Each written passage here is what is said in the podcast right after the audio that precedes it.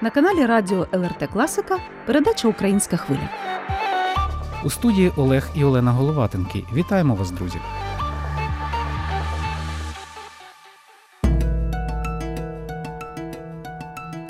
Сьогоднішній випуск української хвилі незвичний. Він записаний в Україні, а саме Чернігові. Це наше рідне зеленое місто. Днями вона побувала там і, як справжній журналіст, не змогла залишитися осторонь актуальних тем і цікавих співрозмовників. Дякуємо нашим колегам із Суспільного радіо, які люб'язно надали можливість попрацювати в радіостудії. А я представляю її гостя. Сьогодні в українській хвилі людина, яка для багатьох фактично уособлює воєнний і блокадний Чернігів. Людина, що є серцем міста, яке навесні витримало російську навалу, тривалу облогу і, попри плани ворога, встояло і не здалося. Це настоятель кафедрального храму Святої Катерини Православної церкви України, справжній український священник отець Роман Кіник. Отже, вмикаємо запис. Отже, рада вас вітати в нашій студії і сподіваюся, наші слухачі також. Дякую, дякую, вітаю всіх. Перше питання про переживання і відчуття людини, що залишається в місті, на яке наступає ворог. Ми знаємо, що Чернігів з перших годин повномасштабної війни відчув натиск, е, відчув наступ і фактично в подальші дні став північною фортецею України, яка згодом не пустила ворога на Київ. Одразу виникає асоціація з думками про Христа у Великий Четвер Велику П'ятницю. Так, приймати невідворотні чи евакуюватися. Боротьба, знаєте, як Христос в Гефсиманському саду, коли е, він же теж людина фактично був, і боролися людське начало і божественне. Тобто врятуватися чи е, розділити долю і якби сприйняти і випити цю чашу до дна. Е, які були ваші думки в перші дні війни? Чи розглядали ви інші варіанти, аніж просто залишатися? Чому ваше рішення було саме таким? Е, в п'ятій годині 28 хвилин зранку е, я знав, що вже почалось. Тобто зателефонував отець Андрій, священик з Городні, і перші його слова були почалось. Е, звичайно, що говорили вже найбільше і в січні місяці. Е, тобто, ми вже розуміли, що е, війна буде. Але як виявилось, коли вона розпочалась, фактично, ми, навіть ті, хто готувався, хто набирав воду, хто готував інші речі, якісь запаси, виявилось, що ми все ж таки не до кінця готові. А найперше не готові сприйняти е, сприйняти саму чи чи прийняти саму думку, що війна почалась. Е, але коли відчули, почули перші звуки, коли почули е, так про те, що відбувається, те, що війна до нас прийшла, і багато, звичайно, велика кількість людей вирішили покинути місто, тобто рятуватись, і це можливо правильне рішення, так бо кожен має бути на своєму місці. І Е, ми знаємо чудово також, що в якій е, ну, в якій ситуації був Чернігів, і знову ж таки, якщо б все все населення, яке було в Чернігові, це надзвичайно велика велике навантаження для самого міста і для е, і знову ж таки з цією і водою, і і харчами, то можливо ті люди, хто прийняв таке рішення, зробили і правильно. А щодо мене, я навіть в мене не було іншого варіанту. Тобто я покидати Чернігова зовсім навіть не планував і не думав, і е, тобто не розглядав інший варіант. Так, поїхала моя дружина з дітьми, е, але щодо себе я не міг собі дозволити покинути в Чернігів.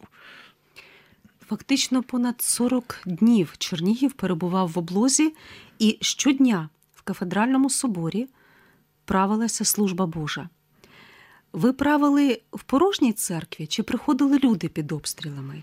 І як було, коли ну церква теж постраждала? Тобто там вона так і потрапила під певні прильоти? Як це відбувалося? Е, перші дні е, було цікаво, бо навіть е, коли ми з військовими стояли під дверима храму, і такий був е, удар, будемо казати, чи чи хвиля від е, від пострілів, що слава Богу, двері були відчинені, і ми всі заскочили в храм. Але ми цю цю хвилю на собі відчули добре.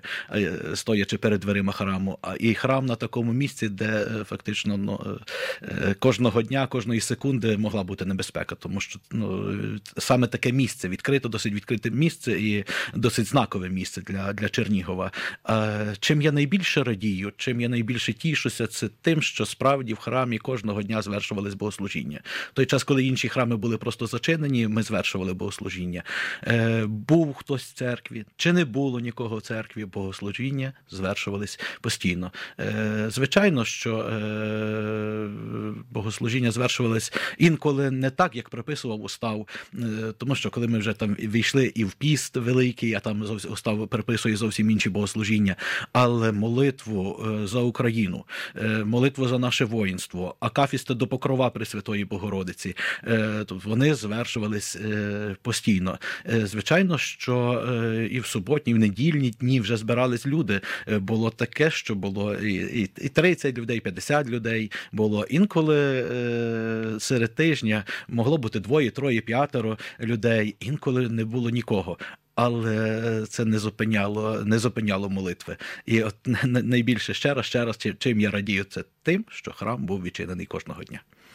Були, е, принаймні, були поряд з нами були наші військові, е, які були постійно, цілодобово, і е, ми спілкувалися з ними, вони спілкувалися з нами. Тобто була така певна підтримка духовна і, і з їхньої сторони щодо духовенства, і духовенства щодо сторони наших, наших військових, бо всім нам була потрібна підтримка. І навіть декілька слів, коли ми йшли, вітались, питали, як справи, і це вже так давало такої сили і хлопцям, і нам. І ми поки що було світло, то е, завжди в нас електрика була виведена н- назовні з церкви. Та стояла бочка з водою, стояв чайник, стояв чай, е, був чай, е, кава і пече, печиво, цукерки. І е, хлопці чергували цілодобово. Так ми е, на ніч йшли додому, а хлопці залишались постійно. І щоб принаймні в той час, коли було світло, можна було випити гарячого чаю е, вночі, е, то все було. Поряд з храмом. Тому е, я думаю, е, що навіть не тільки ось така молитва чи, чи духовна справа, а навіть такі прості звичайні людські відносини е, якраз і стали оцією підтримкою одне одного, всіх нас в тій справі, яку ми, е, яку ми могли робити і, і робили. Розповім слухачам української хвилі, що отець Роман це була та людина, яка, незважаючи на от справжні повітряні тривоги, на авіанальоти щоденні, на артилерійські обстріли, е, брав в руки допомогу, їжу, воду, ліки і розносив тим, кому вони потрібні по місту. В місті на той час не ходили автомобілі, тому що не було пального. Е, Хтось пересувався велосипедами. е, Найбільше ходили пішки. Так, от отець Роман якраз приходив до хворих, до нужденних, до переляканих людей і просто сам віддавав допомогу. Ну, отче. Все таки ж, як кажуть, всі ходимо під Богом. Може би і не треба було так ризикувати, і може десь перечекати ту тривогу. Е, Насправді цим зовсім не пишаюся і не радію, що я не ховався, бо це неправильно. Е, Але просто е, не було часу десь сидіти, бо потрібно було кудись бігти. І я знав, що десь мене чекають люди, бо по-різному було. І якось виходили на зв'язок, а були дзвінки не тільки з Чернігова, були дзвінки і зі Львова, і з Полтави, і з інших регіонів. е, І духовенство телефонувало. До них звертались відповідно люди, які мали родичів в Чернігові, і е, які просто не могли вийти на зв'язок з родичами. І звичайно, ну, всі ми чудово пам'ятаємо, знаємо, коли і день, два, і три, е, а в когось і більше просто не було зв'язку. І коли залишались одинокі старші люди, які не не могли дати собі ради ані порадити нічим. І ось е, на такі дзвінки також доводилось реагувати, і, е, і потрібно було кудись іти і, і шукати навіть ці, ці адреси. Інколи питав: скажіть мені конкретно, де це саме, який адрес, щоб я не стояв. е, І, а люди все рівно були, навіть як я прийду під будинок, і оце бородати чуже, і буде питати, де хтось там живе. Звичайно ж, це підозра, і люди будуть хвилюватися, і, і, і будуть думки різні виникати, тому що ми пам'ятаємо, коли перші, перші дні е, люди ховались в бомбосховище, і е, була інформація, що також могли бути різні люди. Е, Диверсанти ті але так? я розумію, що не в кожному будинку і не всюди мене знають. Десь знають, а десь не знають. І, але реагувати на ці ці дзвінки також потрібно було, і ми шукали тих людей, і знову ж таки якусь певну допомогу, принаймні те, що таке найнеобхідніше, найнеобхідніше надавали цю допомогу. Хоча не можна сказати, що я не був в сховищах. Був також один момент, коли я три рази за дві години, а можливо навіть не за дві, а менше як дві години був в сховищі. Це було в центрі переливання крові. Та коли е, була велика черга, надзвичайно багато людей було, е, які готові були здати кров. І, е, і я там був між ними. І, тоді, коли були тривоги, всіх примушували спускатися в укриття. Тому і, і я був в укритті три рази. Але що хочу сказати, навіть тоді, стоячи в черзі, от здати кров, е, наскільки наші люди молодці, наскільки наші люди сильні, е, наскільки люди е, сильні духом і. і Таке враження, що в жодної людини, яка там стояла, не було паніки, ні в кого не опускали з руки. Всі були якісь такі надзвичайно піднесені, і, і, і всі якусь таку знали, що роблять, роблять справу, е, справу для перемоги. І, і навіть та ж мова, як люди старались розмовляти тоді українською мовою по-різному. Е, Хто, хтось не міг, але старались розмовляти. І, і це було надзвичайно цікаво. Коли навіть тому ж укритті там і співали і, і, і, і Боже великий єдиний, і ще не вмерла Україна. І, і е, ну, це було прекрасно. Це були моменти, які ну, в такі важкі, важкі складні, складні моменти нашої долі, нашого життя, але які об'єднували і які давали силу, силу не здаватись. Найбільше, що гнітило в блокадному Чернігові, це відчуття е, незрозумілості, що буде далі, що буде наступної години, чи буде наступна доба. І далі, напевно, наступної доби вже ніхто не заглядав. І я знаю, що містом ходили чутки, інформація про те, що в чернігівських храмах мироточать ікони. Це правда була?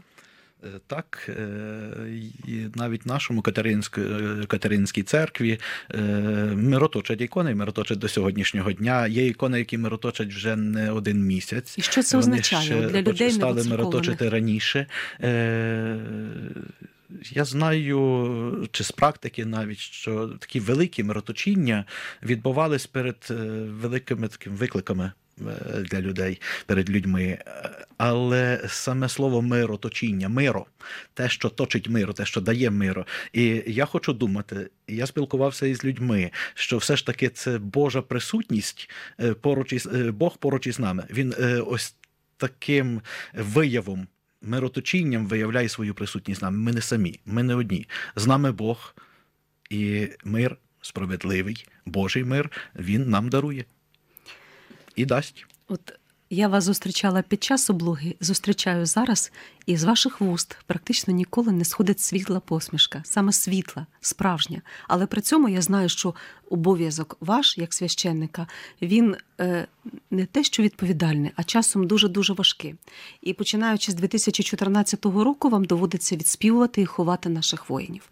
Зараз я знаю, що буває відразу декілька воїнів, доводиться проводжати, де можна священнику, а священник це людина, де можна реально взяти сили це витримати, і при цьому можливо навіть підтримати родину загиблого. Як це витримати взагалі? Усвідомлення е, все ж таки є того, що життя не завершується, життя не закінчується. Господь е, дарує нам надію. Навіть тоді, коли людина помирає, людина не зникає. Душа залишається вічною. І ось гарні слова під час похорону говорить апостол Павло. Е, е, Ми розуміємо, що всі ми сумуємо. І ось він каже: але коли ви сумуєте, щоб ви не сумували як інші, ті, які не мають надії. Тобто є людина, яка не має надії. Є люди невіруючі, атеїсти, які кажуть, все, закінчилось, нічого немає. Все, ну, закінчилось життя. Все. А ми сумуємо. Сумуємо, тому що втрачаємо.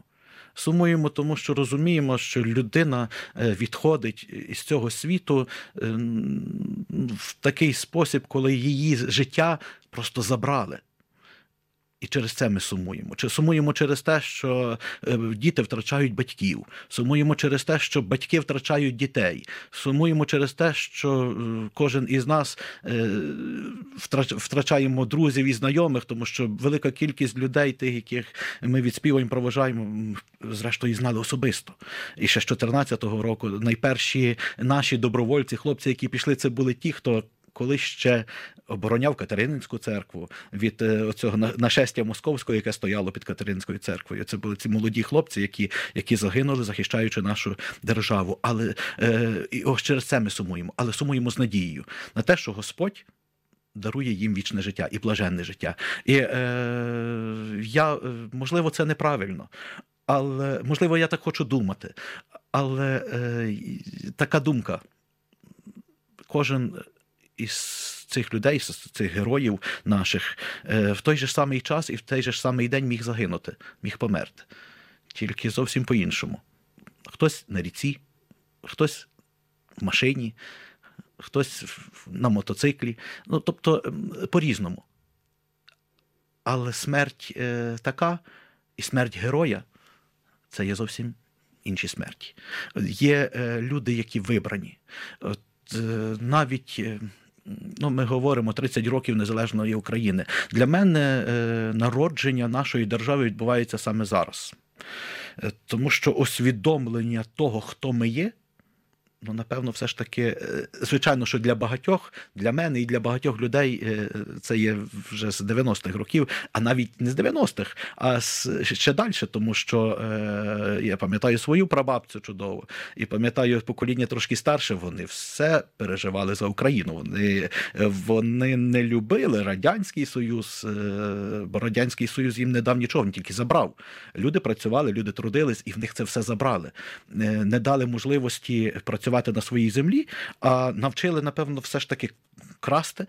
Бо людина, яка доїла свою корову, яку в неї забрали в колгоспі, брала ж це молоко для своїх дітей, і і, і людей навчили е, навчили щось там красти. Бо е, на полі, яке в людини забрали, посіяв колгосп е, там. Траву чи чи пшеницю, чи ще щось, і людина і, йшла, щоб взяти тієї соломи, чи чи, чи ще щось, але брала свого поля.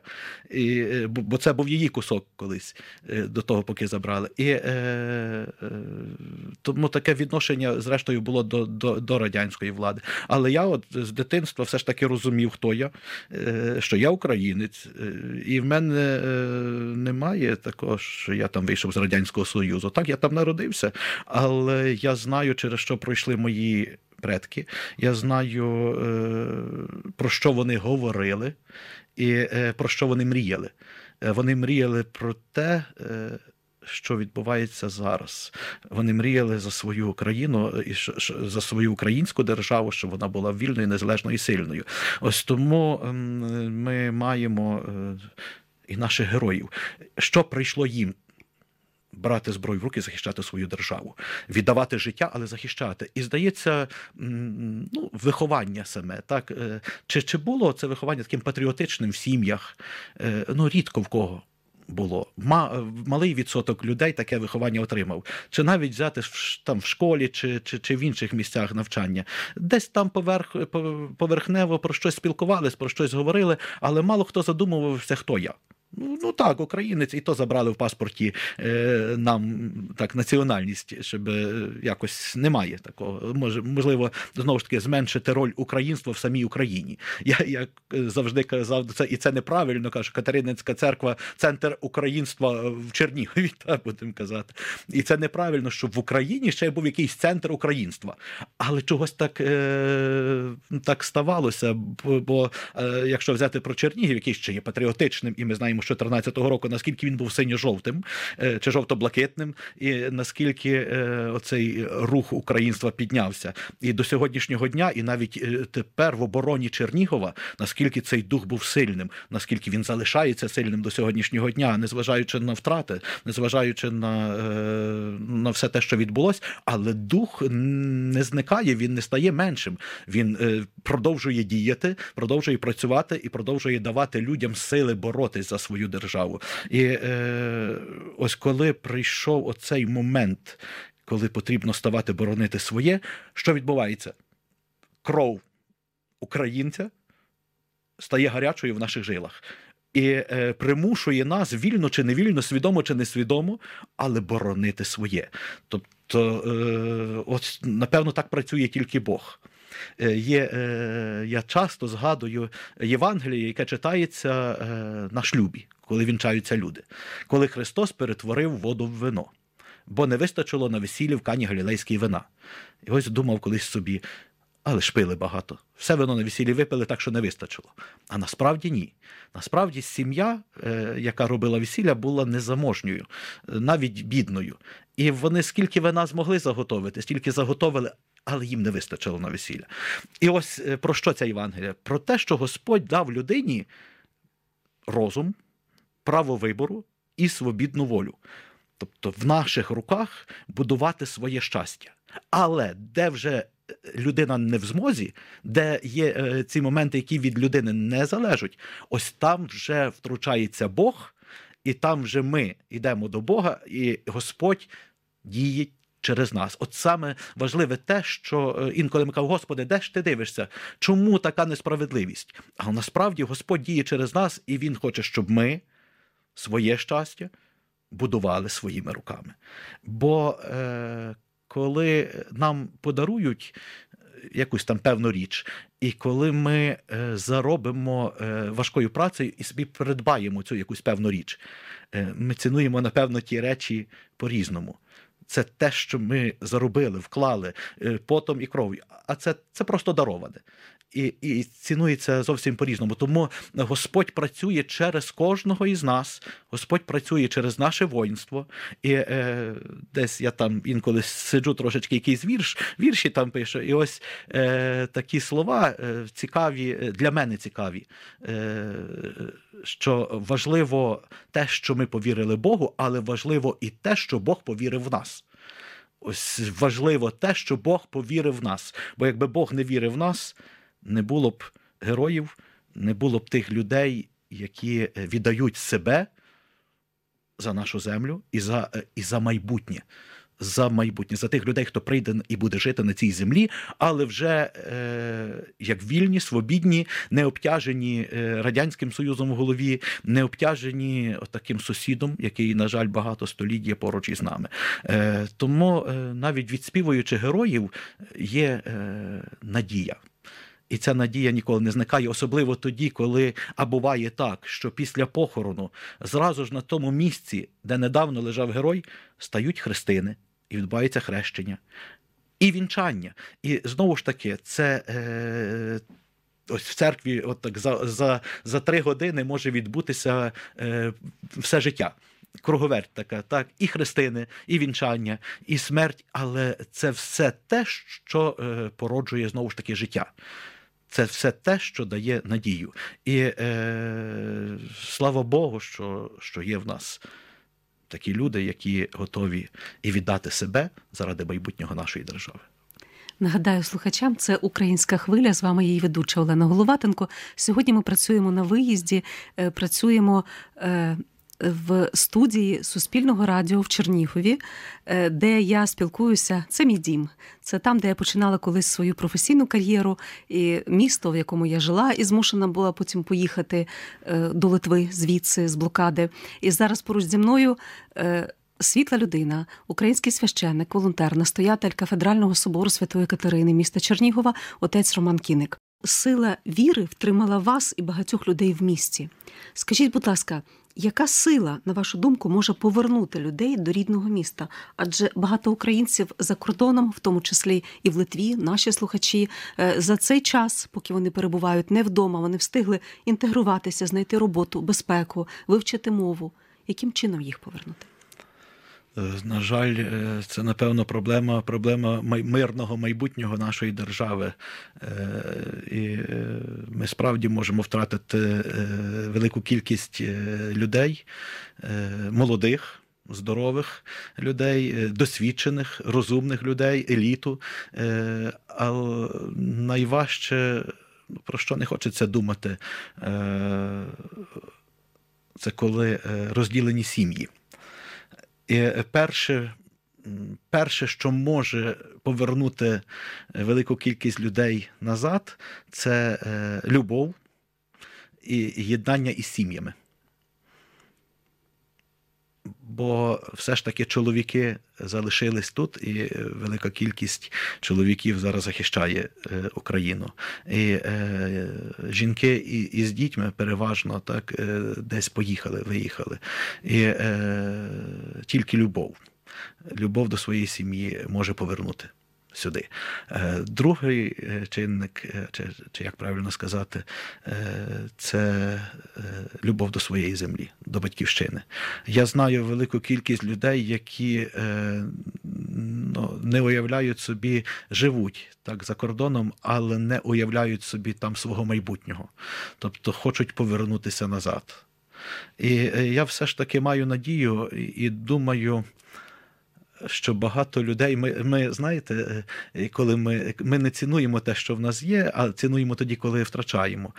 І я також спілкуючись з людьми, які за кордоном, е, чую неодноразово, наскільки десь там в Німеччині чи в інших країнах велика бюрократія, і наскільки там важко, е, важко так, що вони хочуться, що їм хочеться повернутися до свого дому. То, можливо, ця європейська така бюрократія багатьох людей також поверне, поверне Змусить сюди. цінувати те рідне і те хороше, так, що то- ми маємо то- тому на рідній землі. що насправді я знаю, особливо це люди трошки, е, будемо казати, старші середнього віку, е, яким за 50 і 60 років. е, Це, це вже люди, які все ж таки, яких душа просто.